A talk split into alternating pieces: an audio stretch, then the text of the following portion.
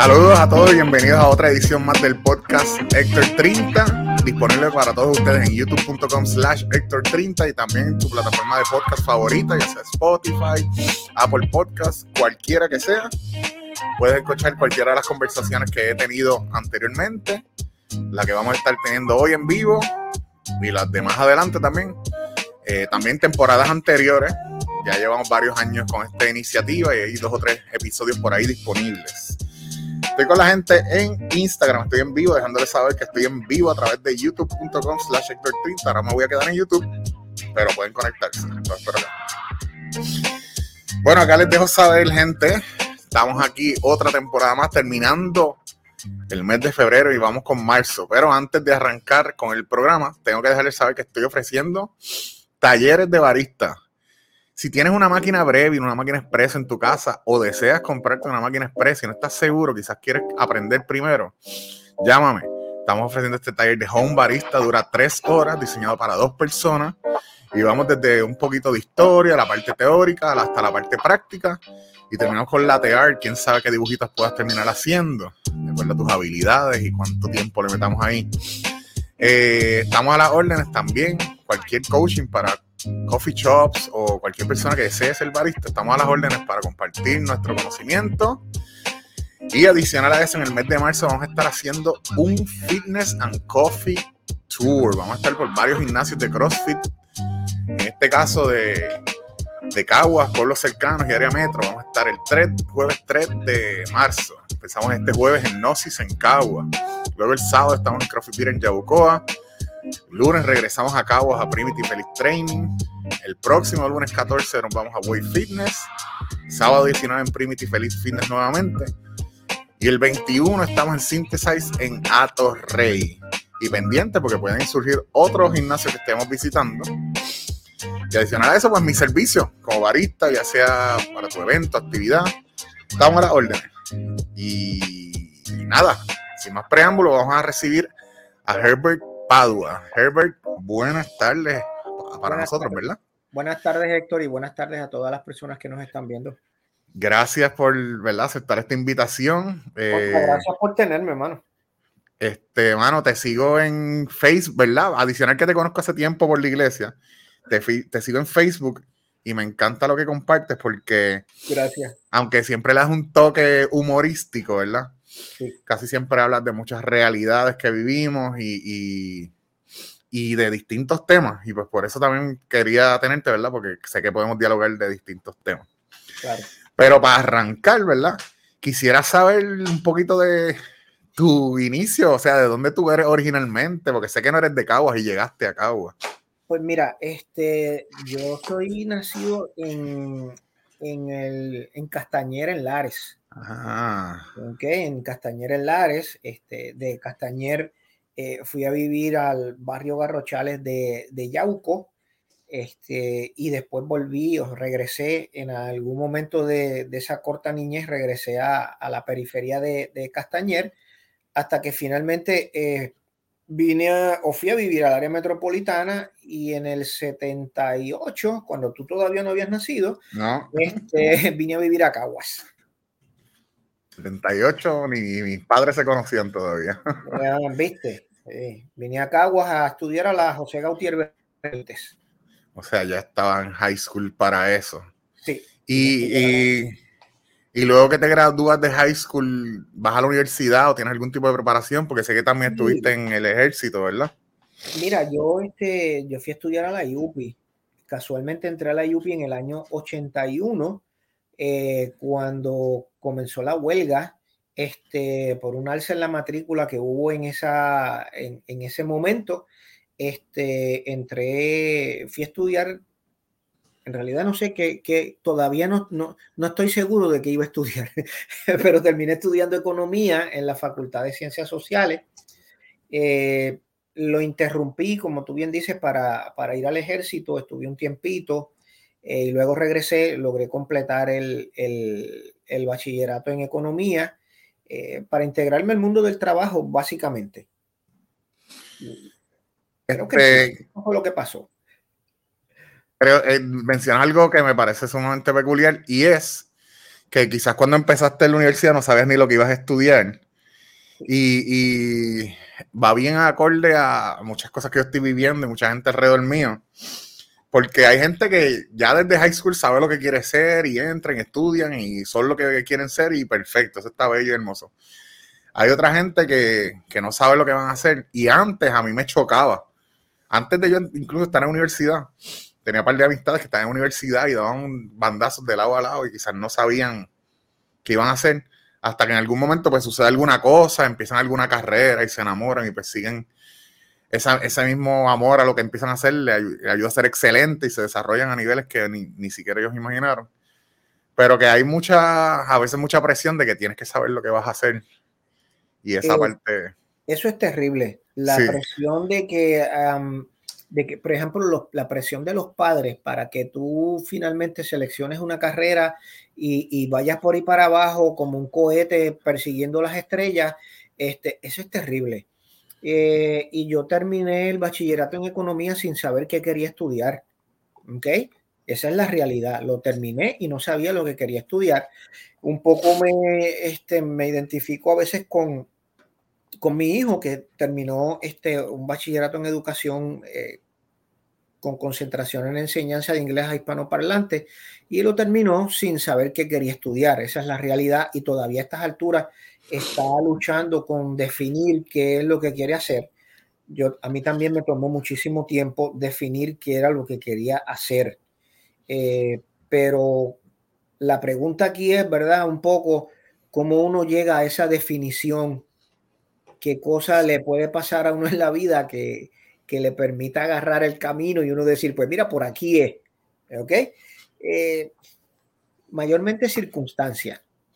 Eh, para mí ha sido bien cuesta arriba. Yo tengo 35 años y, y entre mi personalidad, las experiencias que he tenido, las enseñanzas, la falta de enseñanza en algunas cosas, pues he dado cantazos y ahora es que yo puedo decir que más o menos estoy dirigido en los últimos años y, parte y súper importante es la parte de las finanzas y, creo que eso es algo que vamos a tocar bastante. Yo termino mi bachillerato, cuando yo estoy en high school, yo cojo el examen, la pruebita que te hacen para ver en qué tú eres bueno y qué vas a estudiar. Prueba de intereses.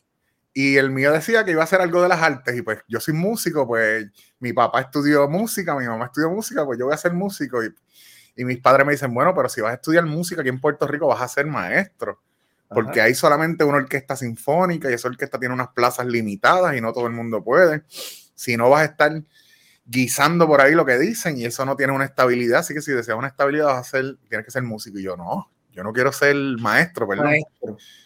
Y como era bueno en matemáticas, me fui a UPR Calle a estudiar contabilidad y, estuve un semestre y medio. Y después terminé el conservatorio estudiando música.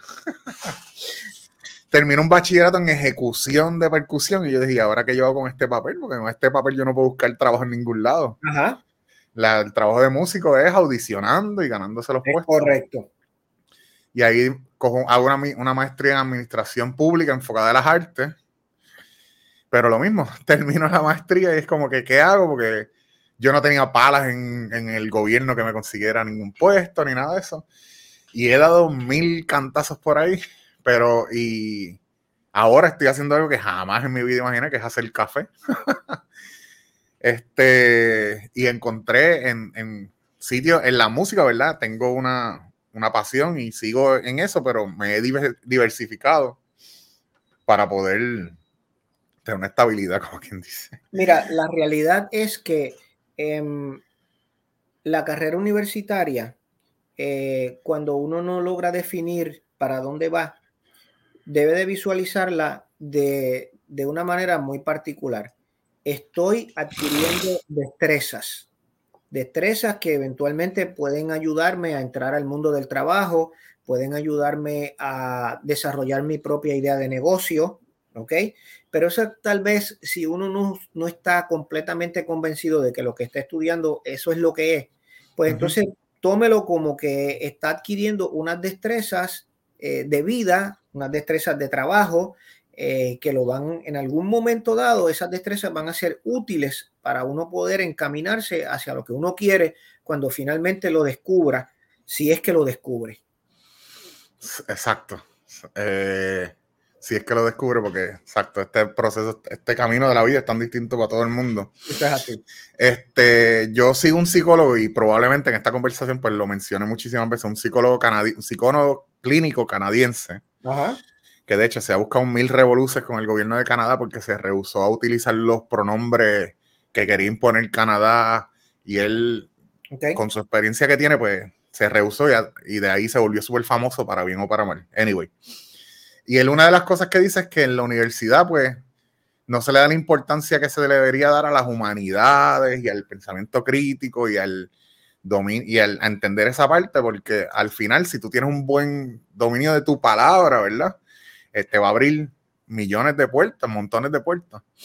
Y yo, cuando escuché eso, yo dije como, ya, es verdad, yo tantas veces en mi vida que pasé las clases simplemente por pasarlas y no ver por verlo como unas herramientas que me iban a servir para adelante. Incluso una profesora que yo no soportaba de español, ahora yo pienso es como que, DH, tantas cosas útiles que ella me dio. Pero pues es la ignorancia, ¿verdad? La, la, la inmadurez también quizás de la juventud. Definitivo, pero fíjate que em, en ese proceso de, de uno adquirir destrezas, eh, mira, yo no salí bien en mi, en mi bachillerato. En términos de promedio, yo me gradué con un promedio súper mediocre. Este, y, lo y, hubo un tiempo de mi vida que lo arrastraba como, como, como que me sentía avergonzado de ese, de ese promedio tan, tan flojo que, con el que había terminado la universidad, como si el diploma dijera, este, Herbert Padua se graduó con dos puntos de la UPI, qué vergüenza. ¿ok? Eh, eso puede ser importante y puede no serlo. Mi experiencia es que no lo es. Eh, yo entré a dos escuelas de maestría, entré a la escuela de planificación en la UPI y cuando el comité de entrevista me preguntó eh, por qué yo me había graduado con un promedio tan flojo, eh, yo pude dar una explicación coherente y madura al grado de que me permitieron entrar condicionadamente a la escuela de, maestría este, y pude cumplir con los requisitos y no tuve ningún problema. ¿Ok? Este, y en este momento, cuando alguien me pregunta, porque todavía sigo presentando mi transcripción de crédito en distintos, eh, ¿verdad? Este, ambientes laborales, cuando alguien me pregunta, este, a mí me encanta que me pregunten por qué ese promedio tan flojo, ¿verdad? Eh, en, mi grado de bachillerato a nivel de universidad, eh, porque tengo entonces la oportunidad de explicar cuál ha sido mi proceso de madurez, cómo yo fui cambiando, cómo yo fui integrando cosas en mi vida que antes no estaban y que me permitieron enfocarme mejor. Así que eso, la verdad es que no, no, debe de avergonzar a nadie. Pues si me colgué en la universidad, pues me colgué, ¿qué voy a hacer? O sea, la vida puede ser muy particular y, da experiencias extraordinaria. Yo conocí una, una niña que a los 12 años ella sabía que iba a ser doctora y terminó siendo doctora, pero no todo el mundo tiene esa extraordinaria bendición de venir con el libreto totalmente definido, ¿verdad? La mayor parte de la gente no viene con ese libreto definido. Tiene que forjar un camino, tiene que tocar puertas, tiene que caerse, tiene que volverse a levantar, tiene que sudar, tiene que, pasar malos ratos, porque la vida es esa. Hay que disfrutar la carrera. Has dicho, hecho un montón de cosas súper valiosas, pero una de las más que, recibo, ¿verdad? Es como que esa adversidad que si la sabes eh, canalizar o utilizar a tu favor, sirve de, de, aprendizaje y de crecimiento, ¿verdad? Totalmente. Este, yo, y de esa misma manera, yo veo gente que estudió conmigo, algunos que eran los top de la clase, que después quizás no, no, las cosas no le salieron como esperaban, y gente que quizás uno veía en, el, en la escuela o en la universidad que, que, no hacían nada y ahora son sumamente exitosos, porque lograron utilizar todas esas herramientas, ¿verdad? Y esas experiencias y canalizarlas quizás de alguna manera. Este, y dijiste que entraste a dos escuelas de maestría. Sí, eh, a la escuela de, em, de, planificación en la Universidad de Puerto Rico. Este, y finalmente no la terminé. Okay, ¿Qué, es la escuela de planificación? ¿En planificación en qué? Bien, la escuela de planificación, eh, eh, en ese tiempo solamente estaba la de la Universidad de Puerto Rico. Entiendo que ahora la Universidad de Ana Geméndez tiene una. pero en ese tiempo, ¿verdad? Este, tú estudiabas planificación, era un grado de maestría y podías estudiar planificación económica, planificación urbana, este, ok, La, entonces la, idea en, en, esta maestría es el desarrollo de, de, planes, ok, esto para distintas iniciativas, distintos proyectos, principalmente en el área gubernamental, ok, principalmente en esa área. Entonces, ¿qué sucede? Que en el desarrollo de mi vida laboral para ese tiempo, ya yo estaba haciendo ese trabajo. No tenía el, no, tenía el título de planificador, pero estaba haciendo ese trabajo. Entonces, la profesión fue reglamentada y al reglamentar la profesión apareció lo que se conoce como un grandfather clause y entonces yo presenté un trabajo escrito este, y me otorgaron la licencia. Yo soy el planificador profesional 643. Entonces entendí que no tenía que terminar el grado y me dediqué a otra cosa en la vida. Okay. Eh, entré, eventualmente entré a, a, ser eh, profesional en, en, el campo de la, eh, de la consultoría y ya no me quité más de ahí. He sido, he estado en ese campo prácticamente toda mi vida y entonces justamente en el año del huracán María, entré a hacer eh, la maestría en administración de empresas en la Universidad Ana Jiménez, eh, que había estado posponiendo por un fracatán de años. ¿okay? Así que en el 2017 yo entré a hacer una maestría en administración de empresas, la hice eh, con concentración en, en mercadeo, porque era algo que también había estado haciendo, ¿verdad? En mi vida profesional. y me pareció que la verdad es que tengo que confesarlo, ¿verdad? Casi que mucha gente lo sepa. Yo dije, esta maestría para mí va a ser un paseo. Es lo que yo he estado haciendo toda mi vida, ¿verdad? Este, de una u otra manera yo he estado en el, en el mundo del, del, marketing, así que este, yo me voy por ahí. Y no me equivoqué. Este, para mí fue un paseo. Eh, no te digo que no aprendí cosas, por supuesto que aprendí, pero no fue una mayor complicación. Fue como comerme un bizcocho. qué, bien. Y en esta ocasión este, me gradué con, con 375. Brutal, brutal. qué brutal se debe ver eso en el, en el, ahí como que los dos puntos del bachillerato y el 375 en, en el 2000, qué sé yo, 19, 20. Ajá, eso es así. Qué brutal. Pero fue este extraordinario, de verdad, una experiencia bien chévere. Entonces, dices que has estado trabajando en consultoría y eso, eh, ¿qué hace un consultor? Como quien dice. buena. Mira, la primera vez que yo escuché que alguien se había metido al campo de la consultoría, ¿ok? Estaba, eh, yo trabajaba en una oficina de, de gobierno y el jefe que yo tenía, cuando escuchó ese comentario de la persona que se había metido a la consultoría, dijo burlonamente que eso era un desempleado glorificado. Ok, entonces, em, en dos años yo había renunciado al trabajo que, tenía allí y a través de un amigo, ¿verdad? Eh, estuve un tiempo desempleado. Yo he bregado con el desempleo en distintas instancias de mi vida, eh, pero ha sido por el tipo de vida laboral que yo he decidido llevar. Y, estando desempleado, un, yo estaría tal vez de como de 34 años, probablemente 34, no creo que tuviera más. Este, y se acerca a mí un profesor universitario que probablemente en aquel momento tenía los años que yo tengo ahora, era un cincuentón, ¿ok? Y me, eh, me dice, mira, hay un, hay un trabajo ahí de, un mes, este, entras y sales, básicamente darle seguimiento a un proyecto, vas a trabajar medio día y te vamos a pagar dos mil dólares por el mes que vas a estar. dos mil dólares, unos medios días de un mes, estaba fantástico. Yo dije, pues dale, vamos para encima. Hice el trabajo y cuando concluimos el trabajo, que enteramente el proyecto descansó en mi persona, porque los dueños del proyecto, uno era este, este profesor y, otro señor que yo no, no, conocía bien, este, ellos me contrataron a mí para que yo hiciera el trabajo duro. Ellos estaban en, en sus casas, ¿ok? Y este, al concluir el proyecto, este profesor universitario, ¿verdad? Cincuentón, me dice, eh, yo me voy de vacaciones para Nueva York a disfrutarme los chavos que me gané en el proyecto. Cuando regrese, vamos a hablar porque yo quiero montar una compañía contigo.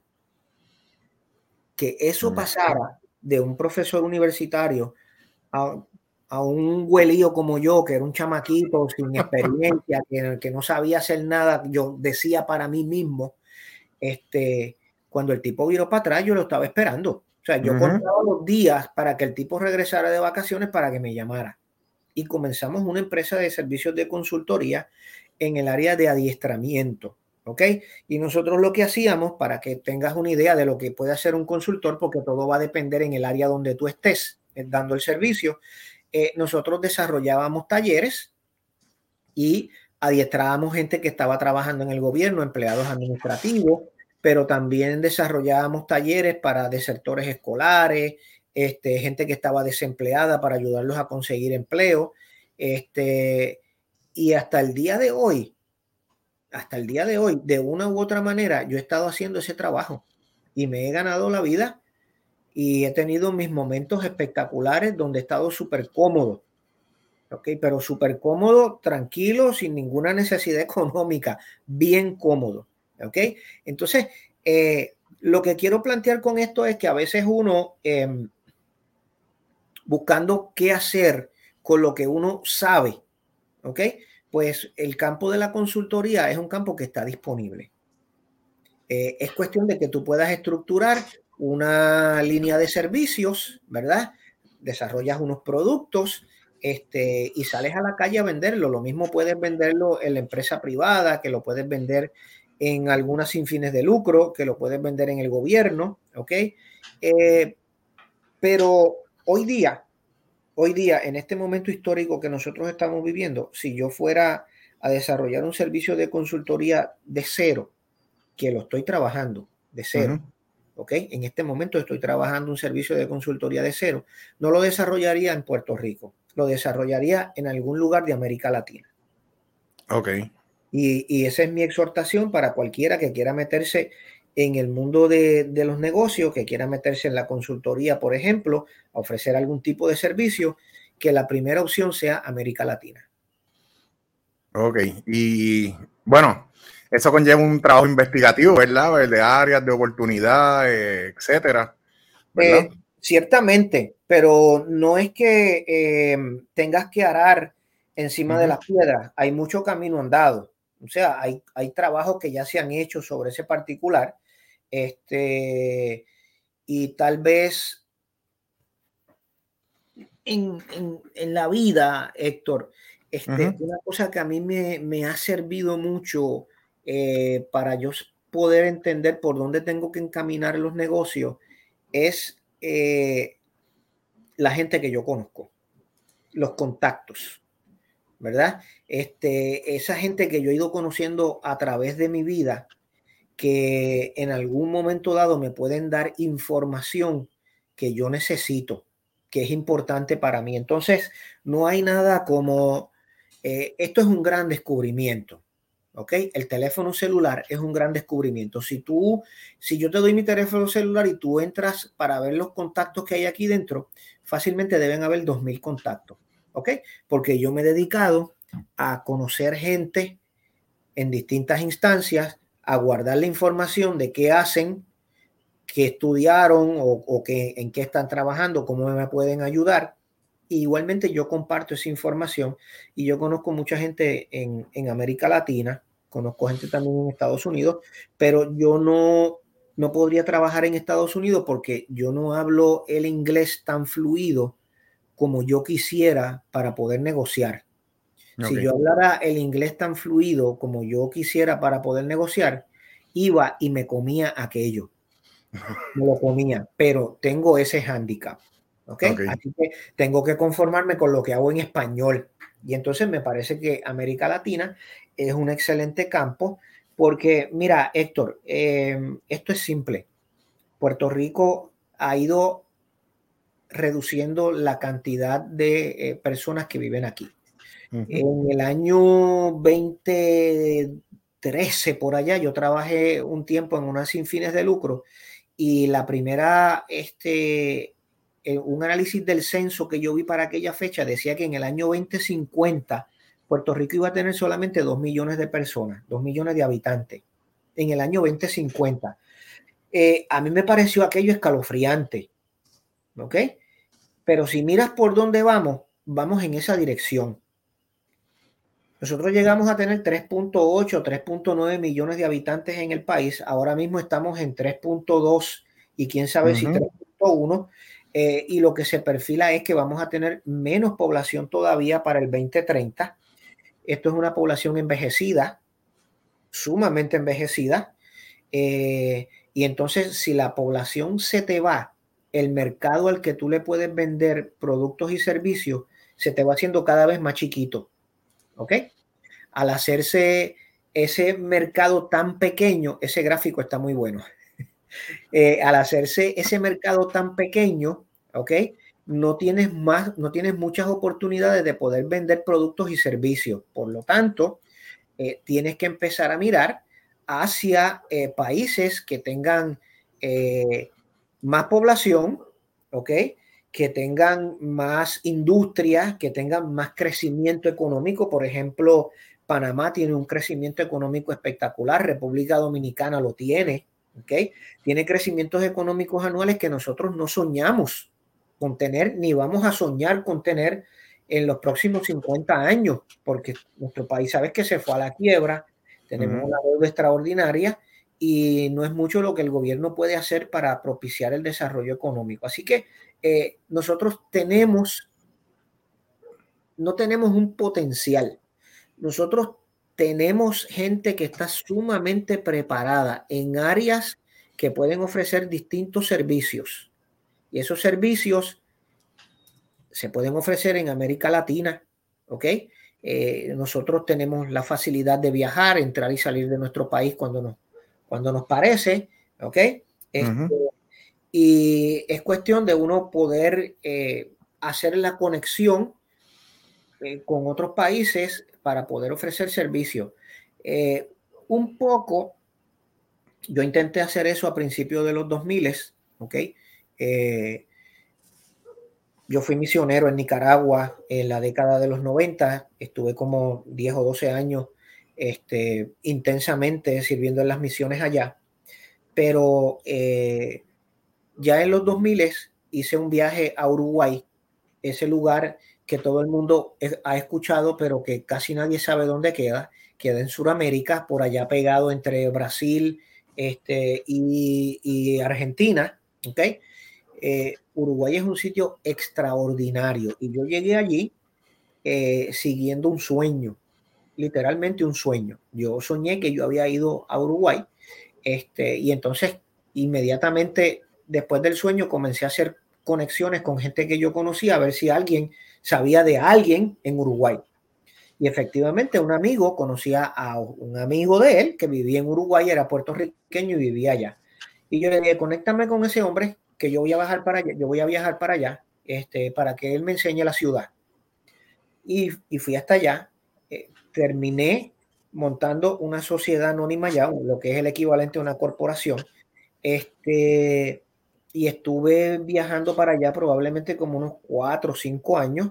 Eh, em, entré al negocio de la agricultura allá, compré unas tierras, este, desarrollé un invernadero porque eh, yo soy fanático de la agricultura eh, y conozco bastante del tema de los cultivos hidropónicos, ¿ok? Este, y estuve cultivando strawberries allá y se llegaron a vender en, supermercados, pero eh, me parece que el tiempo todavía no estaba lo suficientemente maduro como para este, yo poder hacer el movimiento hacia Puerto Rico y traer el producto para acá. Creo que estaba un poco adelantado a mi tiempo y eso este, no me permitió eh, poder capitalizar en ese momento. Pero tengo la experiencia y me parece que es un campo bien importante para gente joven que tiene destrezas, que tiene conocimiento eh, y se puede mercadear en estos lugares. Este, guache, has dicho tantas cosas. Eh, volviendo a la parte de las relaciones, ¿verdad? Que básicamente esa parte de la consultoría, pues lo, lo, que dijiste principalmente, ¿verdad? Que básicamente se pueden lograr esas oportunidades a través de esas relaciones. Dijiste que fuiste misionero por muchos años, ¿verdad? Sí. Has estado siempre ligado a eso. me imagino muchas de esas conexiones las lograste en Latinoamérica a través de las misiones y eso. Por supuesto, por supuesto. Vi, vi también que hace poco, eh, en febrero, diste una, o no sé si estás dando un curso eh, de empresarismo, ¿verdad? Estudiantes de Nicaragua. Pues mira, este, hace eh, unos años atrás, este, yo me integré a una organización sin fines de lucro que hay en Puerto Rico que se llama Grupo Guayacán. Probablemente la hayan visto por ahí. Ellos son como una especie de, eh, ellos cultivan el empresarismo entre gente joven, ¿verdad? Eh, son aceleradoras de negocios, incubadoras. Y entonces yo me integré con ellos y me, eh, y me hice mentor empresarial con ellos. Después de eso me integré también con la gente de Nactus Puerto Rico y me hice eh, mentor empresarial, pero en el área social. Porque quería tener ambos, ambas posibilidades. y todavía estoy con, con, Grupo Guayacán, creo que ya he corrido con ellos como siete u ocho ciclos siendo mentor de, de, distintos grupos. Y entonces, este, el año pasado se me prendió el bombillo así de esas cosas cuando, cuando tú estás, este, eh, cuando tú tienes una mente comercial, tu mente siempre está pensando cosas, pensando cosas, ideas, ideas de negocio, ideas de negocio continuamente, no, no puedes parar si no las logras, este, eh, estructurar, pues este, las guardas y las pones en un folder en, en el, en, el em, en tu computadora y las tienes ahí. Entonces, este, mira, esta gente en Nicaragua, cuando nosotros íbamos allá eh, como misioneros, tuvimos la experiencia de, de, ayudar a desarrollar un, un, un colegio, ¿okay? una escuela en, una comunidad fuera de, Managua, como a una hora más o menos de Managua, tuvimos la oportunidad de desarrollar, de ayudar a desarrollar este colegio eh, y, el, colegio de unos inicios sumamente humildes, ¿verdad? En una comunidad de, muchísima pobreza. Eh, fue creciendo poco a poco, otros misioneros fueron llegando, otras personas fueron interesándose en el proyecto, este, y actualmente em, muchísimos universitarios, ¿verdad? este, de esa región, pues fueron estudiantes de ese colegio. Entonces, que yo pensé, yo dije, mira, el asunto este del empresarismo está creciendo por todas partes. Yo me voy a comunicar con ellos eh, y, si, y voy a hablar con la directora de la escuela y le voy a presentar la idea de ofrecer talleres de empresarismo para los estudiantes que están por salir de, de cuarto año, el equivalente a cuarto año. Y entonces este, nos tardamos un poquito, porque nos tardamos un poco en lo que lográbamos estructurar la cosa, eh, pero ya está funcionando. ¿ok? Eh, estamos eh, trabajando los viernes con ellos, lo transmitimos a través de Zoom. Este, hay un par de horas de diferencia, así que este, siempre me da un poco de trabajo lograr estructurarlo, pero lo estamos haciendo, aparte de eso, fuera de, la plataforma de Zoom a través de WhatsApp, pues todos los, todos los estudiantes que tienen ideas de negocio, pues ellos me envían, pues, mire, yo tengo esta idea de negocio que usted me recomienda y un poco pues le sirvo de mentor este, basado en, la experiencia que he adquirido como mentor, pero también como, este, como comerciante y consultor que he sido prácticamente toda mi vida. Así que sí, estoy trabajando con eso y estoy súper entusiasmado. Qué bien. Eh, y es algo que yo creo que hace falta en Puerto Rico. Y yo he visto mucha gente que ponen las redes como que en vez de enseñarme a bregar con tal fórmula y tal cosa, debieron haber dado clases de empresarismo, haber dado herramientas de, de administración de finanzas personales, ¿verdad? Que es una herramienta también que, que no se, algo que no se enseña básicamente. Yo, yo en cuarto año cogí una pequeña, una lectiva de contabilidad y era más, y ahí pues me ayudaron a hacer un presupuesto y todo eso, pero fue una base bien pequeña y la realidad es que después en mi vida pues no, no la he podido aplicar. Que by the way, en el año 2016, de alguna manera, yo me contacto contigo y tú te pusiste a las órdenes y me ayudaste, me hiciste unas recomendaciones por escrito, eh, pero en ese momento yo no estaba listo, no estaba listo. Eh, y bueno, nada, como yo te diré, como en 2019, eh, que yo entiendo un poco mejor mi, parte de mi finanzas, porque a mí, parte de que estudié música, de que no tengo ingresos seguros, por los ingresos, no he sido un buen administrador. Desde que yo empecé a recibir mis primeros chavos, lo, lo que hacía era votarlo. Eh, y otras cosas personales, ¿verdad? De, de, de, crianza y eso. Eh, a nosotros siempre nos instaron, ¿verdad? A ganarnos nuestros chavos, pero esa parte de administración pues ha sido más cuesta arriba y ahora a mis treinta y pico de años es que yo hizo como un clic en mi mente y es como que puedo entenderlo y, me acordé de ese correo electrónico y busqué tus recomendaciones que me hiciste.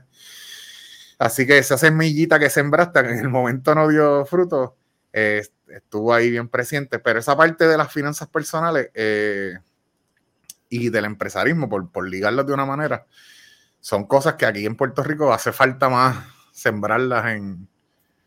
Sí, mira. los jóvenes este, que van creciendo.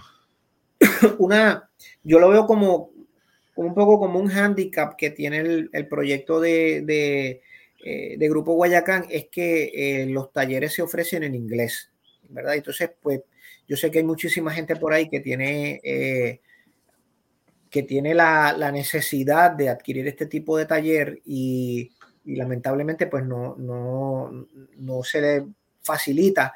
Ellos tienen un, un, approach muy particular. Este, parten de una cosa que se llama el, el Business Model Canvas. ¿okay? Este, los exhorto a que lo busquen en, Internet. Eh, básicamente este modelo eh, gira en torno a descubrir cuáles son las necesidades de, del cliente eh, y entonces ver si el producto que uno tiene en la mente, el servicio que uno tiene en la mente, se ajusta a esas necesidades. Entonces, un poco a lo que te lleva el modelo es a pensar, eh, mira, yo primero me voy a dedicar a descubrir cuáles son las necesidades que tienen las personas y después yo voy a diseñar un servicio o un producto. ¿Ok? Pero nosotros los seres humanos eh, pensamos a la inversa eh, desarrollamos el producto, desarrollamos el servicio y luego se lo queremos vender a la gente. Y eso pues tiene sus problemas porque aunque nosotros estemos convencidos de que el producto o el servicio está excepcional, no necesariamente lo que la gente necesita ahí afuera. Entonces, este, a lo que nos, a lo que nos lleva esta estrategia que presenta Grupo Guayacán es a entrevistar gente, ¿ok? Y ver cuáles son sus necesidades, cuáles son eh, las cosas que le provocan angustia, que no pueden resolver, eh, y a la luz de eso, pues uno desarrollar un producto o modificar el producto que tienes. ¿okay? Eh, y entonces yo trato un poco de, siempre utilizar ese modelo porque me parece sumamente práctico. Este, y, a, la, a, la, luz de lo, que, de lo que he visto, ¿verdad? Ya yo he corrido siete ciclos con ellos, me parece que realmente sí da resultado. ¿okay? Sí da resultado. Es un bootcamp brutal, son 30 horas, eh, son varios fines de semana eh, y los fines de semana es el día completo. Eh, ahora los estamos haciendo online, pero antes los hacíamos presenciales y presenciales es más brutal todavía. Pues, ¿sabes? Frente a la pantalla, pues tú puedes ir y te paras y vas a la nevera y qué sé yo qué, pero estando allí es, realmente brutal. Nada, este, lo que quiero decir es que hay programas por ahí, ¿está bien? el emprendimiento no solamente tiene que ser a través de, la empresa privada, eh, se pueden desarrollar emprendimientos sociales eh, a través de los cuales uno pueda apoyar una causa. Eh, se me ocurre decirles que en, en, la comunidad La Perla, no sé si todavía estará funcionando, esto fue una iniciativa de, del, de este señor que dirige desarrollo económico de Sidre, antes de ser este secretario de, de, Desarrollo Económico, él apoyó a unas personas en la comunidad La Perla y entonces establecieron una especie de una corporación muy particular. Eh, hicieron una panadería, entonces eh, dos terceras partes de, de los ingresos de la panadería son para los socios, ¿verdad? Las personas que entraron a trabajar y una tercera parte es para invertirlo en distintos proyectos en la perla. Entonces, eso es empresarismo social, donde tú este, desarrollas una idea, ¿verdad? De negocio, la pones a correr, pero la finalidad de esa idea de negocio, entre otras cosas, es apoyar alguna situación social que pueda haber dentro del, país, ¿no? Entonces, eh, en este momento de mi vida, yo hago eso. Todas mis iniciativas tienen un componente social, aunque las esté haciendo desde, la, desde el campo de lo privado, eh, siempre hay una parte del, ingreso que logro sacar este, que lo voy a invertir en, el, en, alguna parte que tiene que ver con lo social. Actualmente lo estoy haciendo en dos ámbitos. Lo hago en un comedor social que hay en Barrio Obrero. Este, y habrás visto que yo desarrollo unas campañas entre mis amigos de Facebook todos los años para Navidad, para recoger, para regalos para los niños de Barrio Obrero. Este, y lo estoy haciendo también en, una comunidad en Haití. Eh, tuve la oportunidad de visitarlo en varias ocasiones eh, y últimamente los estoy ayudando en el proceso de, eh, de un pozo que era por manigueta, hacerlo eléctrico. ¿okay? Ese pozo este, sirve a una comunidad bien interesante y, he estado bregando con eso, creo que en el último año, ayudándolos a, a, mejorar, ¿verdad? Meterle tecnología al a ese pozo para que este, pueda ofrecer un mejor servicio a la comunidad. Eh, y a mí me parece que estas son las cosas que hacen que uno se sienta satisfecho en la vida. a veces uno no encuentra satisfacción en la vida y es porque está continuamente mirándose para adentro mi esposa dice mirándose el ombligo, eh, deja de mirarte el ombligo y empieza a mirar hacia afuera. Hay un fracatán de personas ahí que tienen unas necesidades particulares y como decía un jefe que yo tuve, este, identifícate y apoya una causa, la que sea, pero apoya una causa. En tu vida apoya una causa, la que sea. Tú decides cuál, apóyala. Eso te va a dar una gran satisfacción te habla la voz de la experiencia.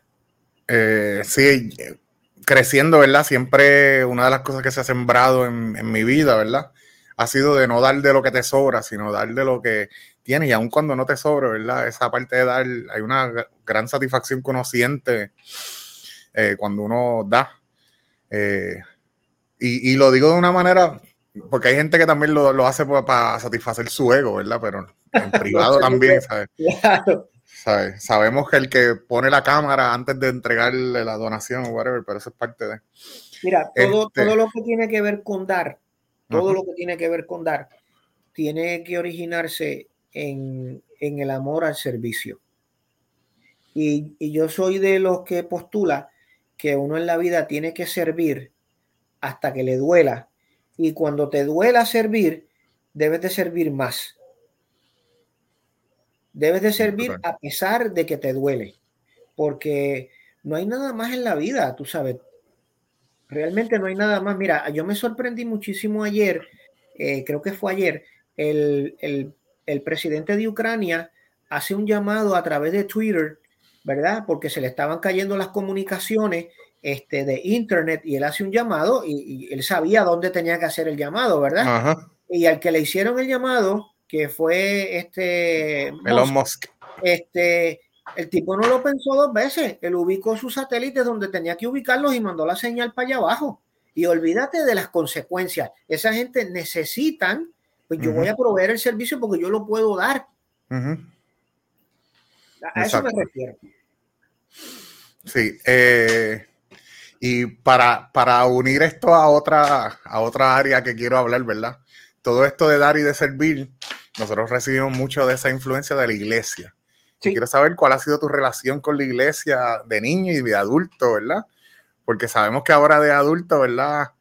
esta parte de las misiones y eso, pero ¿cómo llegas a la iglesia? Yo sé que hay una historia de amor también ligada. Sí, sí, la hay, sí la hay, claro que hay una historia de amor, por supuesto, pero este, yo llego a la iglesia eh, con un problema de alcoholismo. Eh, por eso fue que, entre otras cosas, eh, mi promedio en la UPI fue tan catastrófico porque eh, en la medida en que yo estudiaba tenía que estaba bregando con un problema de alcoholismo. Bueno, no podía bregar con el problema de alcoholismo, lo tenía, pero no podía manejarlo. Este, y entonces este, llego a la iglesia, a una iglesia de, de, barriadas, ¿verdad? Este, de estas de mucha pandereta y, mujeres de, de, piernas pelúas, este, faldas largas, ¿verdad? ¿Ok? Este, y en una iglesia, en esa iglesia me, me convertí, este, y, en esa iglesia al, poco tiempo conocí a quien hoy es mi esposa y vamos a cumplir 30 años de casados en este mayo, ¿ok? Este, y sí, pues conocí el amor ahí. Este, mira, mi, mi paso por la iglesia ha sido un paso bien eh, controversial, bien controversial. Eh, yo empecé siendo un fundamentalista extra ¿ok? Eh, y luego con el paso del tiempo, a medida que fui madurando, me fui percatando de que, de que yo no podía predicar el Evangelio de esa manera. Eso, no estaba en mi corazón, porque yo soy de la línea de predicar el, el Evangelio de, la esperanza, el evangelio este, del amor, de la misericordia. Voy a pararte un segundito ahí, discúlpame. Eh, esa, esa manera de predicar, o sea, eh, yo creo que cuando el problema, como, déjame ver cómo lo Yo empecé a hacer CrossFit. No, no, no, no. Yo empecé a beber unas batidas que se llamaban Shakeology y empecé a hacer unas rutinas de ejercicio. Y de momento bajé 126 libras con esas batidas y con esos ejercicios. Y de momento yo recibí eso en mi vida y yo venía de pesar 400 y pico de libras, que by the way, he vuelto a aumentar. Ok. Eh, y de momento yo recibí eso y yo quería compartírselo a todos los que estaban alrededor mío. Y se lo compartía y yo, no, es que tienes que hacer las batidas y los ejercicios porque funciona. Mira, me funcionó a ti, vamos.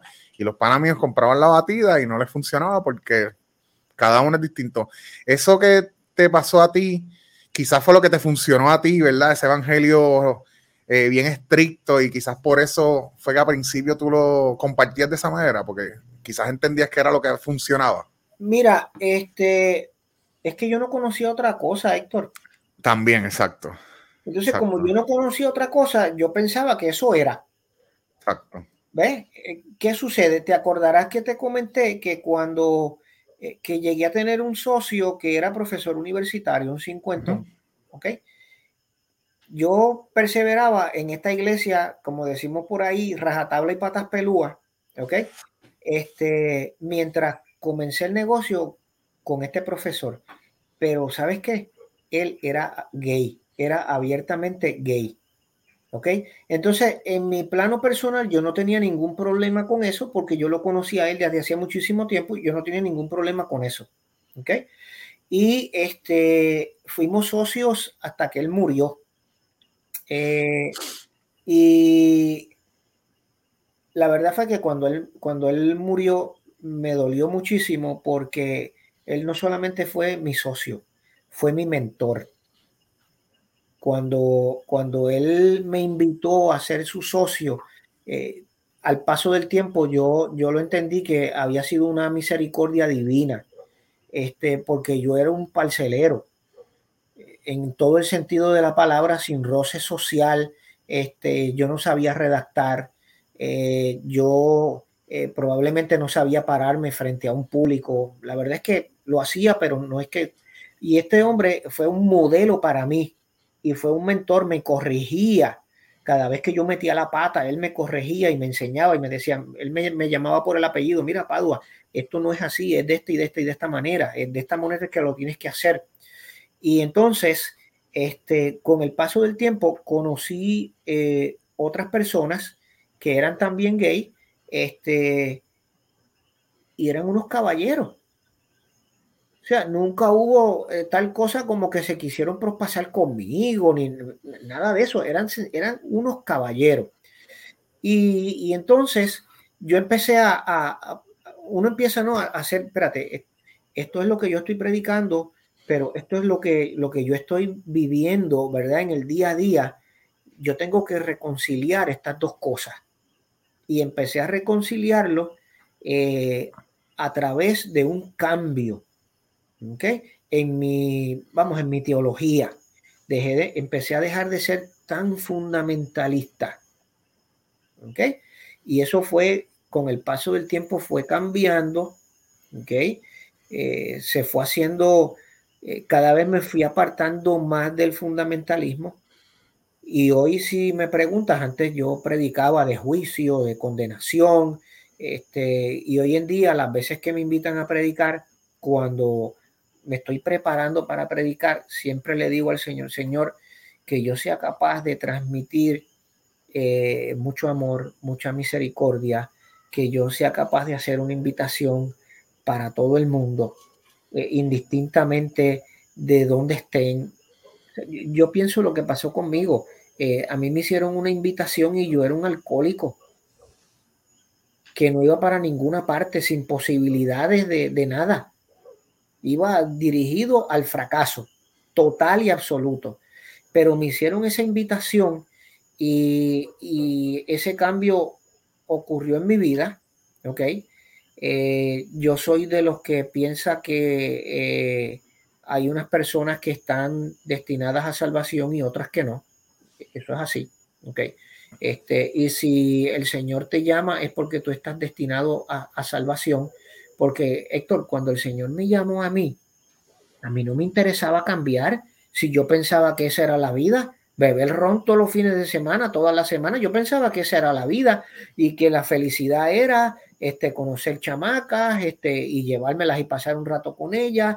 Y estaban conmigo dos, tres semanas y después borrón y cuenta nueva y vamos a buscarnos otra.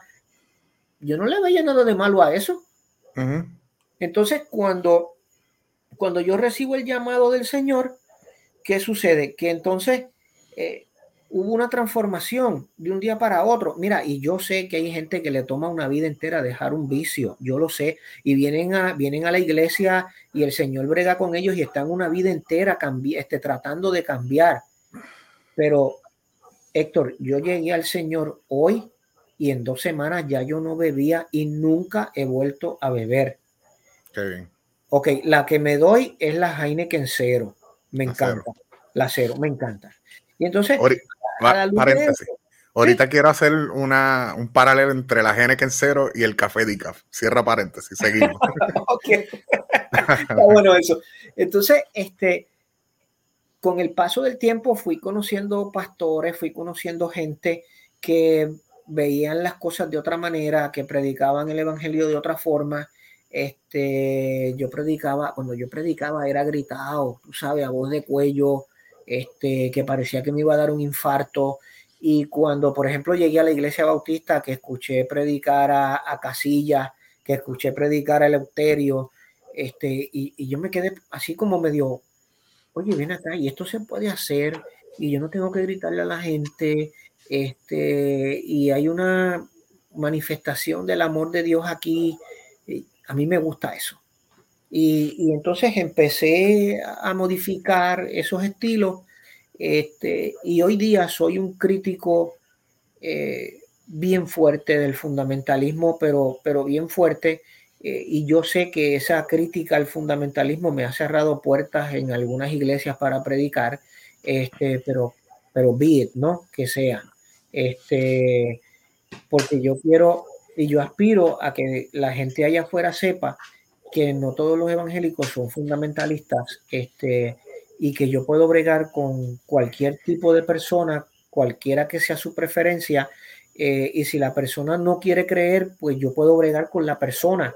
Yo tengo amigos en las redes, este, en, en Facebook principalmente, que son totalmente ateos y sin embargo tienen un respeto por mí que no lo tendrían por un fundamentalista y, hasta me soportan en ocasiones uno que otro pasaje bíblico, ¿ok? Este, y algunos de ellos me han propuesto inclusive que podemos hacer algún, algún negocio a futuro, a pesar de que son gente que son ateos que no creen absolutamente nada. ¿Ok? Y yo con eso, pues no tengo ningún problema.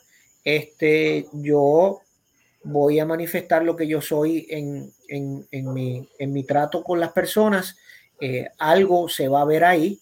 Este, y, la gente probablemente pues, va a decir, oye, ven acá, este tipo es evangélico, no es evangélico como, como esos que andan por ahí diciendo cosas en contra de los gays este, y en contra de los ateos y buscando pelea con todo el mundo, este, y después que, que, que, buscan pelea con todo el mundo dicen que nosotros los odiamos. Oye, pero, pero si eso es lo que te buscaste, que te odien, que te desprecien. ¿Ok? Es, eso no es, ese no es el odio y el desprecio del que habla la Biblia. ¿Ok? Uh -huh. Porque ese te lo buscaste tú. Exacto. Te lo compraste tú a plazos cómodos. Trata de ser una mejor persona. E, es, ese creo que es el evangelio que yo estoy predicando ahora. De mucho amor, de mucha misericordia. Este, y cuando voy, miro a la gente y los miro con, con, con ese amor y esa misericordia. Y a veces estoy predicando y, y tengo que parar la cosa porque me da con llorar. Este, porque chicos, es que uno, como tú miras la gente allá y como que los quieres mucho. ¿Ves? Los quieres sí. mucho. Eh, me imagino que es el amor de Dios este, manifestándose y, y, y, ¿verdad? dejándome ver, mira, yo quiero esa gente que están ahí, todo el mundo tiene sus batallas, todo el mundo tiene sus luchas, este, o es que porque yo estoy en el Señor ahora, este, dejé de ver todas las cosas que veía antes, dejé de pensar todo lo que pensaba antes.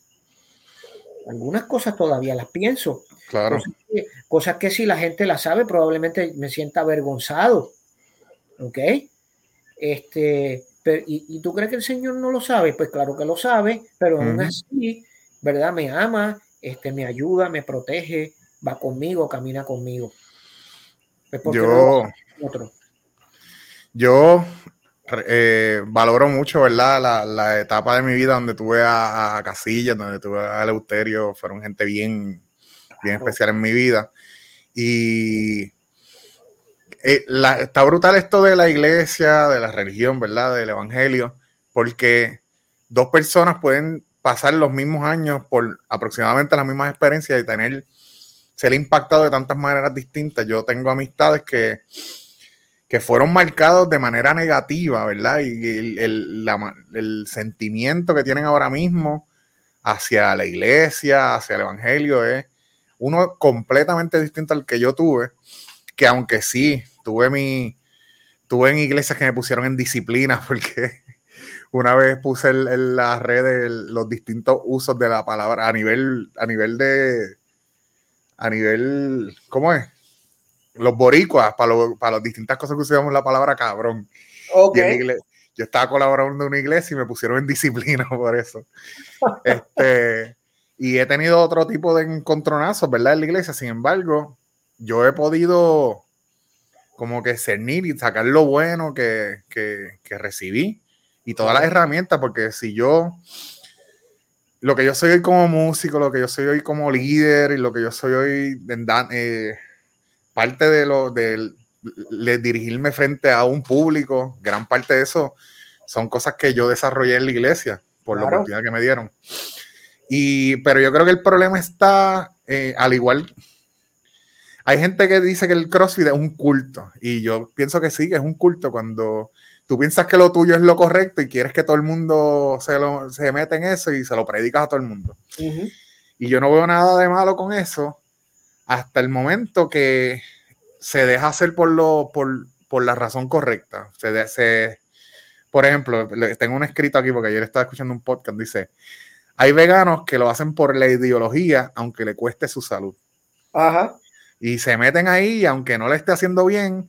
Y, y creo que en, en, en, la iglesia pasa lo mismo, como que eh, se envuelven tanto en, en, hacerlo de una manera que se olvidan de la parte del amor, que se olvidan de la parte humana.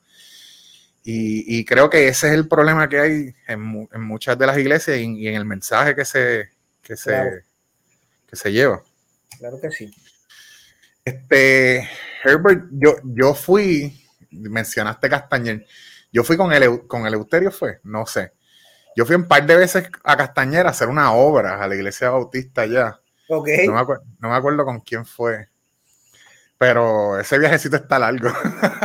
Eh, mira, hoy día no está tan lejos porque uno sube por la carretera 10. ah, bueno, yo, yo fui hace mucho. pero antes era una cosa, eh, una vez yo fui a adjuntas este, con mi esposa cuando no subí, cuando no existía la carretera 10 y le dije, yo no vuelvo para adjuntas nunca más. Este, y, y luego que hicieron la 10, me he cansado de ir a adjuntas, es uno de mis, de mis lugares favoritos. Adjuntas está bien cerca de Castañer. Este, Ok. Ah, pues yo he ido juntas recientemente y ese viaje está súper cómodo. Sí, y entonces pues un poquitito más adelante, eh, la carretera pues, qué no está tan buena, pero, pero Castañer está bien cerca. Y eh, sé que ha- hablamos de la parte, ¿verdad? De. Déjame ver, tengo aquí el, a- el a- apunte. Hablamos de. Ay, Dios mío, ¿dónde está? De que, de que le metiste la parte hid- hidropónica y la parte de sembrar y esa parte. ¿Eso lo, lo traes desde la niñez allá, de la niñez, o es algo que adquieres más adelante en tu vida? Mira, este, es posible que, que lo haya arrastrado de, de mi niñez. Yo me crié así los primeros años en, en, en el campo. Eh, mis abuelos tenían una, una finca, ¿verdad? Este, allí se sembraba, se sembraba café, se sembraba guineos, plátanos, ¿verdad? Y entonces eh, habían también, habían abejas, habían Ok. colmenas. Entonces, eh, una de las cosas que, que yo hice cuando vine a vivir aquí al lugar donde vivo, que es como un medio campito, este, fui, me tomé unas clases de, de apicultura y puse un par de colmenas aquí en la, en la, en la propiedad, y las tuve por un tiempo. Este, no me funcionó la cosa porque por acá no hay tanta floración y entonces pues la- las abejas sufren mucho. Eh. Después de eso eh, me adiestré en cultivos hidropónicos y los trabajé a nivel comercial, pero lo he tenido aquí frente a la casa en diversas ocasiones, pequeños invernaderos, eh, y ahora tengo uno un poco más grande, pero no lo he logrado montar como, como quiero. Este, he tenido gallinas ponedoras. eh, ¿Las tienes todavía? no, ya no las tengo, llegué a tener Ah, como, como 60. Este, he tenido conejos, que, que a mí me encanta la crianza de los conejos. Este, tuve crianza de tilapia en los tanques, ¿ok? Aquí en la casa, en el patio, las tuve bastante tiempo, las tuve. Eh, son cosas pues yo tomo los adiestramientos y luego vengo a la casa y, y hago la práctica aquí por mi cuenta para ver si me sale. Prácticamente todo lo que he aprendido de la agricultura me ha salido. Y en este momento estoy con, con mi hermano en, en la finca de, de, mis abuelos. Ya mis abuelos murieron y la finca, pues, mi hermano se metió allí, la limpió y qué sé yo qué. Y entonces, este, desde el año pasado estamos sembrando café, ya hemos sembrado como mil, mil quinientos palitos de café. Este, en Lares, eso es Lares. En Lares, en Lares, sí, bien cerca de Castañer, en el barrio Bartolo, que es el próximo barrio, está conectado con, con Castañer, a las orillas del, del, lago Guayo. Este, a veces yo subo unas fotos de un lago bien espectacular, este, pues ese es el lago Guayo. Este, y, y estoy con, con, ese asunto. Eh, siempre hago mis cultivos aquí en la casa, limoneros, panas.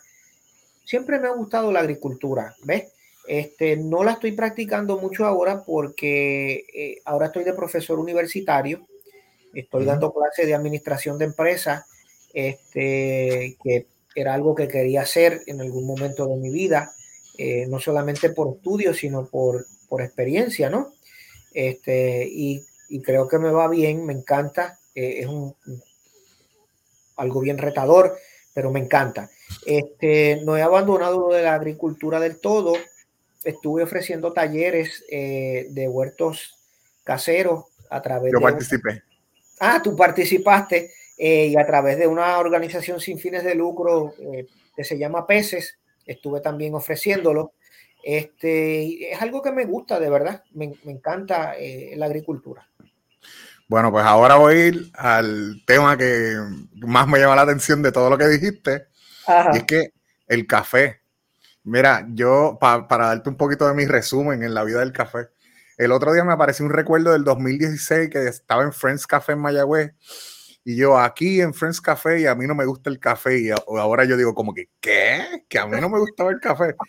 Eso tiene que ser una broma porque yo me acuerdo de niño haber tomado café, whatever.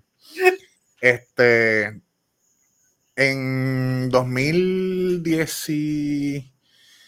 2018, por ahí, yo empiezo a, hacer ejercicio por la mañana y después me iba a un coffee shop en Gurabo, Ciudad Heavenly Café, y me iba con mi computadora, me sentaba a trabajar, conocía a los dueños que entrenaban con nosotros y la hija era la barista y me sentaba ahí a hablar horas. Cerraba el negocio. Y un día le dije como que, Hacho, enseñame a hacer un dibujito en mi café. Muchos baristas entramos por ahí porque queremos hacer dibujitos. Pues ella me da la oportunidad, me meto ahí, hago un montón de revoluciones y tengo fotos y videos. Gracias a Dios tengo ese recuerdo. Y decido hacer un, tour de coffee shops. Y hago una lista y pego a visitar. Un día visito uno en Cagua y me dice, mano, no, ¿y tú haces café? Sí. A ver, hazte uno ahí. Hago el café. Me dice, ¿no te interesaría un part-timecito? Y yo como que sería los domingos en la mañana. Y yo como, mira, los domingos yo no estoy haciendo nada ahora mismo. Dale me dieron un training viernes y domingo me soltaron allí a trabajar. Yo nunca había trabajado atendiendo gente, servicio al cliente nunca. Eh, el tema del café, yo sabía darle a los botones, pero yo no entendía qué estaba pasando con el café. El molino, yo siempre usaba molino eh, automático. Yo no sabía hacer un molino manual. Así que yo no entendía. Y, y esos cuatro o cinco domingos que trabajé fueron los de más ansiedad de mi vida renuncié, pero yo dije con mi hermano, esto del café me gusta. Y me cogí la certificación de la Escuela de Café Barista con Erika Reyes y empecé a trabajar part-time eso. Llega la pandemia, ya, ya todo esto es 2020, principio de 2020. Llega la pandemia, se acaba toda la música, se acaban todos los guisos musicales y esa era mi principal fuente de ingreso. Y pues me busqué part-time en el café y eventualmente me, quedé full time en el café, haciendo café. Llega el PUA y yo digo, bueno, para hacer café para otro, para eso hago café para mí. Claro. Mi proyecto. Me compro una máquina y desarrollo mi proyecto, que es el que estoy corriendo ahora mismo. Y nada, lo que era un hobby se convirtió en un trabajo. Y una vez entro al mundo del café, que yo fui por un dibujito, me doy cuenta del mundo tan grande que es que todos los días aprendo algo nuevo.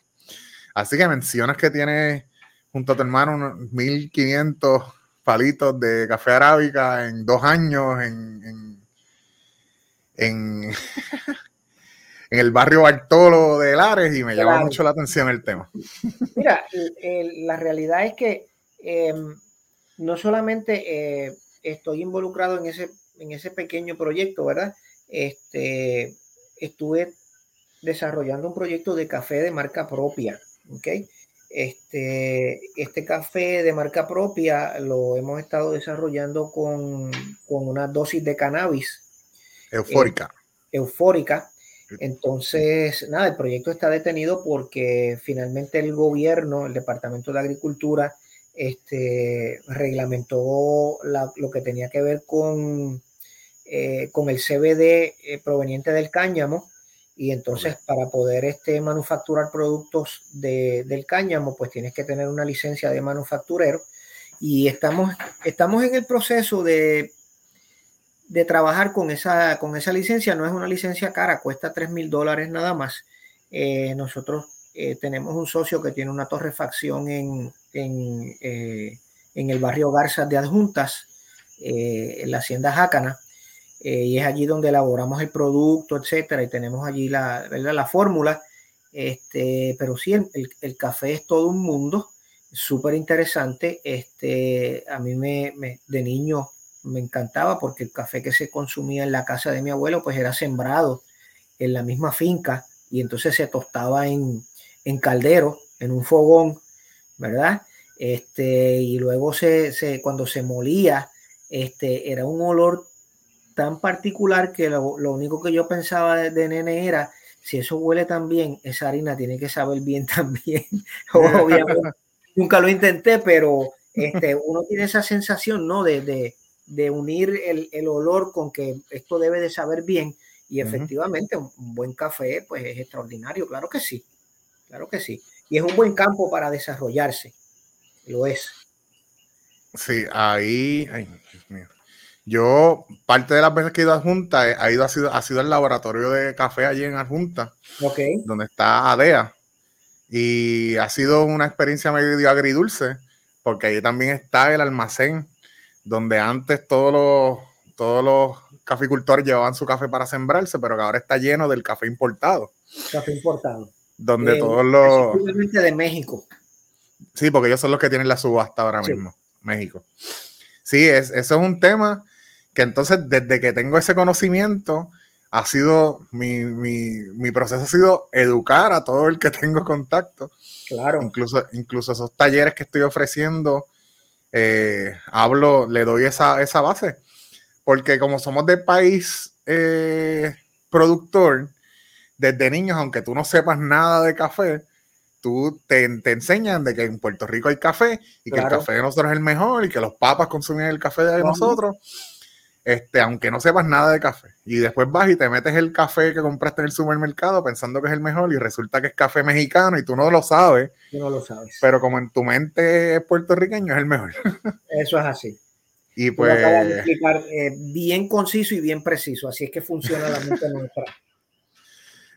Pero entonces, pues nada, tengo esa pequeña, esa nueva misión de educar y de ayudar a que la gente tenga el mejor café posible eh, instar a la gente a que compre café quizás recién molido y de mejor calidad, o si tienen la oportunidad de tener un molino y molerlo fresco antes de prepararlo en su casa, y el cambio tan brutal que, van a recibir de ese detallito que es el... Mira, déjame, déjame comentarte, eh, recordarás que te mencioné que yo soy mentor empresarial con Grupo Guayacán. Pues uno, de los grupos que, que se me asignó era un, era un grupo de muchachos que eh, tenían una idea bien interesante. Ellos tenían la idea de, vender café online. ¿Ok? Cuela. Cuela. Wow, qué palo han dado esos muchachos. Entonces, ese, ese grupo, yo fui el mentor de ellos. Cuando ellos, sí, recuerdo haberlo compartido. Cuando ellos este, me explican en qué consiste el proyecto, yo dije, aquí hay, aquí hay de verdad. Y entonces estos muchachos, ¿verdad? Este, empiezan a desarrollar la plataforma, empiezan a conversar con productores de café local, básicamente son cafés artesanales, ¿verdad? Que son 100% puertorriqueños, por eso es que el café es diferente, ¿verdad? Eh, hay muchísimas marcas de café eh, artesanal puertorriqueño porque hay buenas iniciativas en ese sentido, ¿verdad? Muy buenas iniciativas y estos muchachos la han pegado, pero sólido. Ellos se dedicaban a, por ejemplo, Enio, que es uno de los dueños, él, estaba de barista en San Juan y tuvo que dejar el, asunto de, servir el café para meterse de lleno en su negocio y tienen un, almacén ahí en Metro Office Park, que están metidos ahí adentro sacando café a todo dar, tú sabes. Este, ¿Qué es lo que quiero decir con esto? Que de las cosas más, este,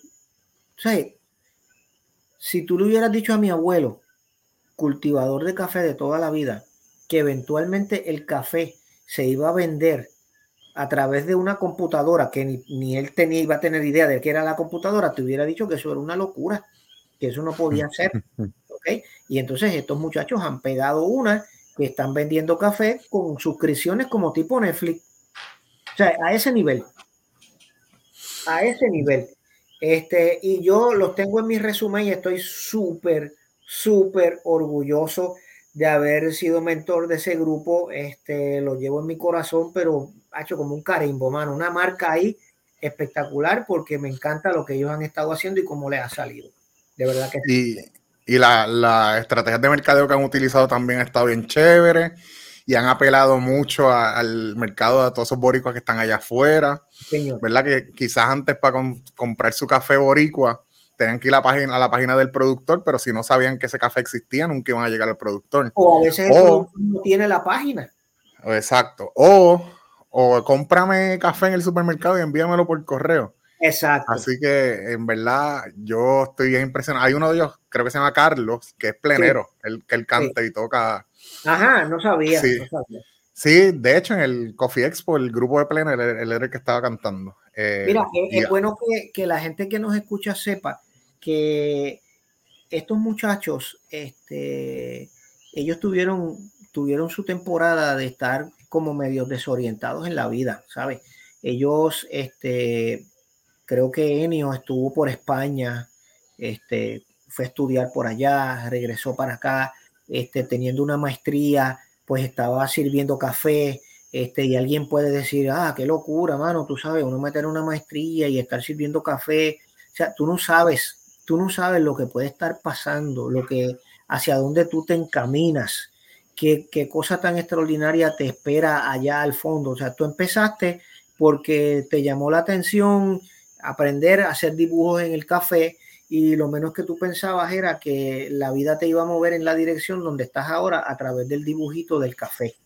¿Ok? Y, entonces no debemos descartar ninguna cosa que pase en nuestra vida y decir, ah, yo perdí el tiempo ahí. No, no hay tiempos perdidos, hay tiempos de aprendizaje. Eso es lo que hay, tiempos de aprendizaje. Y estos tipos la pegaron y yo me alegro mucho por ellos.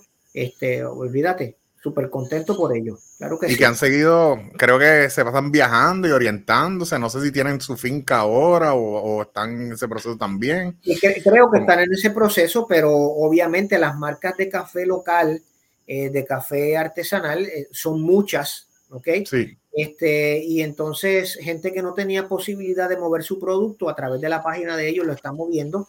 Y yo sé que no solamente los beneficia a ellos, sino que beneficia al productor. Que, que, que, yo creo en cierta medida que, que esa es este, la parte quizás más importante, ¿verdad? Porque si, uh -huh. si, el productor no se beneficia, el café no va a salir. Exacto. La marca no sale. Y más en, en, un tiempo donde la producción de café ha seguido bajando. O sea, de, de constantemente sigue bajando por. Y el, y el palo que nos dio María, que no dejó palo de café arriba, tú sabes, eso fue Exacto. catastrófico. Pero después Exacto. de eso ha habido un, un, renacer espectacular y hay gente haciendo cosas bien interesantes con el café, de verdad que sí. Y al igual que ellos, sé de muchos otros jóvenes, quizás es porque estoy cercano a la industria, pero muchos otros jóvenes que están volviendo a las fincas y, y, otros, y muchos caficultores que están haciendo otras cosas, infusiones, este, y otro tipo de cosas experimentales que están bien chéveres. Ahí en, en San Lorenzo, finca, creo que se llama Encanto Natural, está Frankie y, y, hace unos cafés espectaculares con unas infusiones bien chéveres. Tienen una este, cosa que se llama este cold brew. Cold este, brew.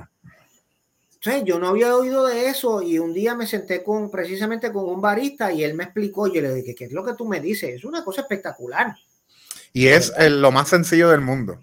Echa el café al agua, déjalo descansar ocho horas ahí y tiene y el, la cantidad de cafeína que tiene es mucho más que un espresso, que un café colado acá. Fíjate que hubo una, hubo una, una anciana de, de, de, mi iglesia que ya partió con el Señor, como le decimos a los que se mueren en el Señor, este, que ella, ella hacía el cold brew este, sin saber lo que estaba haciendo porque ella colaba el café y lo dejaba reposando así y entonces, ¿verdad? Al otro día iba y lo usaba y volvía otra vez y así sucesivamente. Ella Mira colaba vaya. el café como dos, tres veces a la semana. El resto de la semana estaba bebiendo del que había colado. Mira, vaya. Hoy, hoy precisamente por, por, un cold brew. Yo no soy muy fanático de él, Ajá. pero es, es, algo que está, y en Estados Unidos está más pegado todavía, y la cosa sí. esa es que lo, lo enlatan y lo venden, lo, lo venden y lo siguen, ¿sabes? Se puede, no se oxida igual que un espresso, que se, ya el ratito ya está oxidado. Eh, entonces, hablando del café, la comparación que quería hacer de la Heineken cero con el café, el café decaf. decaf. Hay mucha gente, hay mucha gente que dice café decaf, uy, fo, pero dicen eso. Mira quién está por aquí. Dani, Daniel ah, de Jesús. Daniel de Jesús. Qué Un abrazo, bien. hermano. Este, hay mucha gente que tú dices café decaf y dicen, ay, fo, café decaf, eso es malo, pero quizás es porque piensan en el instantáneo decaf, que, que es lo que conocemos.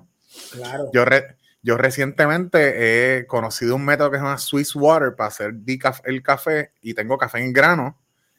Eh, ahora mismo tengo un café de Etiopía, okay. decaf, y sabe súper rico. Y yo soy, entonces, el, al igual que la Henneken, tú no estás teniendo el impacto de la, de la, del alcohol, pero estás teniendo el ritual, ¿verdad? La, la acción y, el sabor y, todas esas partes. Sobre, todo eso, el sabor de la cerveza que es tan particular. Exacto. Pues en, con un buen decaf, como yo lo he logrado conseguir, eh, por la tarde, por la noche, me puedo dar ese café, si tenés ese kit de cafeína. Pero yo creo que el problema es que la gente no, asocia la palabra decaf con, con malo. Sí, probablemente, pero es, que no se han dado la oportunidad de probarlo. y es algo, también es algo nuevo, ¿verdad? Aquí el decaf que se conoce es el instantáneo que conseguimos en el supermercado. Eso es cierto, eso es cierto. Yo, eso es una de las cosas. Y dentro del ambiente del fitness se promueve mucho el no consumir cafeína después del mediodía, por ejemplo, para no tener ese spike de cortisol. Así que es un proyectito que yo tengo, quizás hacer algún white label con algún decaf. Y así me verás. Me verás haciendo campaña. Sería espectacular, sería espectacular.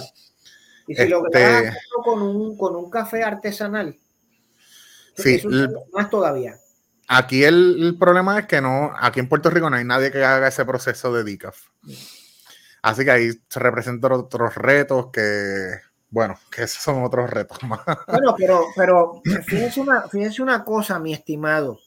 Este, las cosas que a veces parecen que, parecen absurdas, que parecen complicadas, que a veces uno dice esto raya en la fantasía, ahí es donde está la oportunidad de negocio, en poder pensarlo de una manera distinta, ¿ok? De lo que la cosa usualmente se hace. Y entonces cuando tú empiezas a pensar fuera de la caja, como uno dice, que no está fácil pensar fuera de la caja porque nosotros estamos adiestrados para pensar de cierta manera. Y entonces es complicado no pensar así. Pero cuando tú empiezas a visualizar esa idea, de un café puertorriqueño que sea DICAF. ¿Ok? Dale pensamiento, dale pensamiento porque puede haber una idea de negocio ahí con muchas posibilidades. Lo voy, créeme que está en mi, en mi, en mi, en mis proyectos está eso, así que, y marqué el, momento que hablamos esto, a la hora y los 21 minutos, así que Este, Herbert, en, te quería, vamos a ver qué más te quería preguntar. Eh, eh, no sé, estoy, repasando por aquí por mis notas. ¿Alguna recomendación que le, luego de toda esta conversación, que le quisiera hacer quizá a los jóvenes que están creciendo y no saben cómo encaminarse? Eh, cualquier recomendación en general. Mira, este, no le hagan caso a ningún político a ninguno. Pero a ninguno. ¿Ok? Este, construyan el país que ustedes quieren construir, lo que sea que ustedes quieren construir, eh, construyanlo, no le hagan caso a ningún político. Los políticos no tienen visión. Este, los políticos responden a lo que la gente quiere. Eh, y hay un grupo de ustedes ahí afuera que quiere construir un país que yo no sé cómo es. Pues está bien, eso está cool, hagan el país que ustedes quieran. Yo, voy de salida y lo digo de verdad con, mucha, con mucho entusiasmo, creyendo que, un país diferente es posible. Que cómo va a ser, cómo va a ser ese país, yo no lo sé, construyanlo. Levántenlo ladrillo a ladrillo, este, pero no paren hasta que lo construyan porque lo que tenemos no sirve. No sirve, punto. Bájense ahí y levanten un país nuevo, como ustedes lo quieran, pero levanten uno nuevo. Brutal. Ya sea hablando inglés, ya sea hablando chino, no vamos a dejar de ser puertorriqueños por lo que hablamos. Mira, te voy a contar esta experiencia que yo tuve hace como año y medio. Yo tengo una sobrina que nació en Estados Unidos, que aprendió a hablar español con mucha dificultad. Este, y al principio hablaba un español matado, pero era una cosa, pero reventar. Este, pero se hizo el esfuerzo para que pudiera comunicarse con mi mamá porque es su nieta, tú sabes. Eh, pero totalmente criada en Estados Unidos, ha venido a Puerto Rico en un par de ocasiones probablemente. Y este, un día estábamos hablando, ella es una chica inteligente, muy inteligente, y un día estábamos hablando de, de Puerto Rico y hablábamos de, de que por qué Puerto Rico no era este, independiente. Yo estaba tratando de explicarle un poco el asunto, ¿verdad? Y entonces cuando llego al, al punto de decirle, mira, este, pero hay un grupo de puertorriqueños que quiere que Puerto Rico sea un estado. Y ella puso los ojos bien grandes y me dijo, es que eso no puede ser. Y yo le digo, ajá, ¿y por qué tú dices que no puede ser? Y me dice, porque la estrella de Puerto Rico es muy grande y no cabe en la estrella, en la bandera de Estados Unidos. Brother, a mí me sacó una y me acordó la plena del jíbaro. Y, tú sabes, aquello fue una serie de sentimientos encontrados que yo dije, olvídate, no importa lo que pase, Puerto Rico va a seguir existiendo, no importa lo que pase. Y busqué, agarré el celular y busqué Spotify y le dije, mira, esto que tú me acabas de decir, escúchalo aquí. Wow. a mí eso me dejó virado. Por eso es que yo, mira, salgan y construyan el Puerto Rico que sea, pero construyanlo. Este, voy a, voy a refutarte eso, no refutártelo, porque yo pienso igual. Pero vivimos en una era donde todo el mundo tiene opiniones. Y yo, hablándote del psicólogo que yo seguía, una de las cosas que él, yo digo que ese psicólogo me salvó la vida. Porque yo era un, con mi sobrepeso, yo, yo estaba bien resentido y muchas de las cosas que me pasaban a mí las quería justificar o echarle la culpa a alguien. Yo quería tener una familia y no tener una familia a mis 30 años, así que ya yo le echaba la culpa a todo el mundo. Y él me enseñó a asumir responsabilidad de mis acciones y me enseñó a, a enderezar mi vida. Literalmente, él tiene un libro que se llama 12 reglas para la vida, un antídoto para el caos. y la primera y una de las reglas que él dice es recoge tu cuarto. Y yo recoge tu cuarto y él, sí, literalmente, si tú no sabes qué hacer con tu vida, siéntate en tu cuarto y di qué yo puedo hacer aquí mejor. Porque si te sientas y realmente te preguntas, vas a encontrar una respuesta y vas a encontrar montones de cosas que puedes hacer mejor. Claro. Y ya terminaste con tu cuarto, pues vamos a pasar al baño. Y vamos a pasar a la cocina y vamos a, y no sabes qué hacer con tu vida, él te dice, él usa mucho de referencia a la canción de When You Wish Upon a Star de, de Pinocho, apuntar a una estrella. Y él dice, apunta a algo, no importa lo que sea, apunta a algo. Y empieza a caminar. Porque aunque sea algo que estés apuntando esté mal, no sea tu meta final y por el camino te des cuenta que el camino era otro, vas a haber andado, vas a haber aprendido. Y son cosas que quizás ya yo había escuchado mil veces, pero tuvo que venir él y hacerme clic. Y por la parte de recoger cuarto, es lo mismo que en la Biblia dice, como que mira, olvídate de la paja en el ojo del otro, enfócate en tu viga. Claro. Y, yo he, empezado a arreglar mi vida literalmente desde recoger mi cuarto. Y hay mucha gente que quiere salvar la humanidad, pero no tienen su, su cuarto recogido, ¿entiendes? Claro que yo, yo creo en esa parte de asumir responsabilidad personal antes de, empezar a preocuparse y ocuparse. Y ya tu, ya tu vida está en orden, pues afecta a tu círculo más cercano. Y ya tu círculo más cercano está, pues afecta a tu comunidad, pues ayuda a tu ciudad. Y así, de, de menos a más. Pero... Vas construyendo el país. Exacto. Pero, hay, pero hoy en día todo el mundo quiere ser guerrillero en las redes sociales y censurar y, se le olvida que su techo es de cristal también, ¿entiendes? Claro, claro. Este, por eso a veces yo soy tan cínico. Sí, a mí me encanta, yo me lo disfruto mucho. a veces yo soy tan cínico en las redes, entonces me tropiezo con la gente en la calle. Herbert, te sigo, te leo, qué sé yo qué. Y entonces, este, hay algo que a veces a las personas se les escapa este, el Herbert que está en las redes sociales, ¿ok? Este, no necesariamente se manifiesta eh, en, el, en, el, en, el, en el tú a tú, ¿ok? Porque tienen que pasar cosas en mi mente eh, eh, para yo llevarlas a las redes sociales y, poder asumir una, una, postura de cinismo que un poco la asumo para poder sobrellevar las cosas con las que no puedo lidiar. esa es la realidad. Hay, hay, cosas con las que yo no puedo bregar y, si no soy cínico me van a, reventar. Entonces, pues este, hay gente que se acerca a mí y espera que yo todo el tiempo sea de esa manera y ah, es así, totalmente lejos de la realidad, ¿no?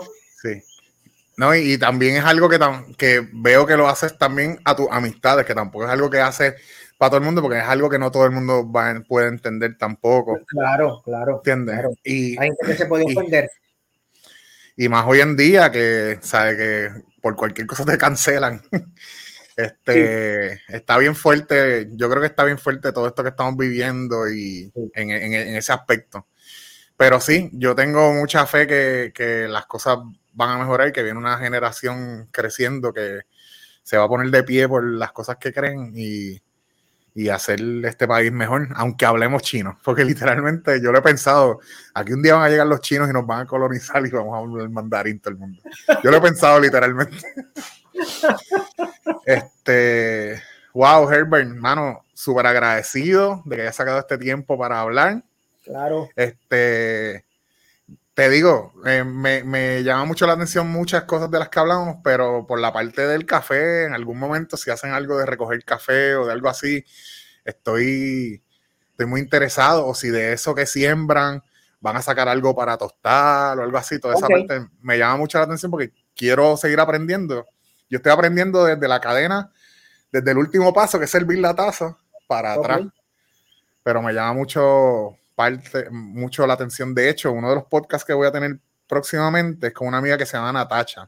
Ella estudió aquí en Puerto Rico enfermería, se fue a Estados Unidos, trabajó aquí en Puerto Rico en Café Don Juan y allá en Washington empezó a trabajar en coffee shop y se envolvió en la, en la industria del café. Y ella es una más que barista, especialista en el tema del café y vamos a tener un podcast hablando de la cadena de suministro. Y dime qué estudió. Enfermería pero tomó unas destrezas, desarrolló unas destrezas, desarrolló unos conocimientos que finalmente no, no ejerció la enfermería, pero tiene esas destrezas y esos conocimientos. Sí. y, es, una persona brutal, Es, es, medio polémica, ¿verdad? Y no todo el mundo, no todo el mundo sabe bregar con ella, pero el, una vez la conocen, se dan cuenta que ella es una, una, una joya. Eh, y por lo, por lo valiosa, no por lo joyita, como quien dice por ahí. este, así que vamos a hablar de la cadena de suministro y a ella le importa mucho la parte humana. Ella siempre está en contacto con los caficultores. Hoy estuvo en Café Lareño, en la finca. Así que ese es uno de los podcasts que vamos a tener prontito por ahí. Así que nada. Gracias nuevamente, Herbert. Este, si puedes, no te vayas todavía. Voy a dar unos anuncios por aquí. Y en, en, breve estoy nuevamente contigo. Así que eh, nada, gente, otro podcast más que hacemos. Eh, agradecido de todos los que se hayan dado o por la oportunidad de escucharlo si es en audio o de vernos si están en YouTube. Eh, recuerden que en marzo vamos a estar la gira de Fitness and Coffee por varios boxes de CrossFit. Ahí tenemos el calendario, si no lo pueden ver en todas mis redes sociales. Y que si quieres aprender a mejorar tu café expreso en casa o si deseas aprender a hacer café expreso en casa, me contactas y te damos el tallercito. Gracias a los que nos han sintonizado y nos veremos la semana que viene. Comenzamos con los podcasts de marzo. Nos vemos.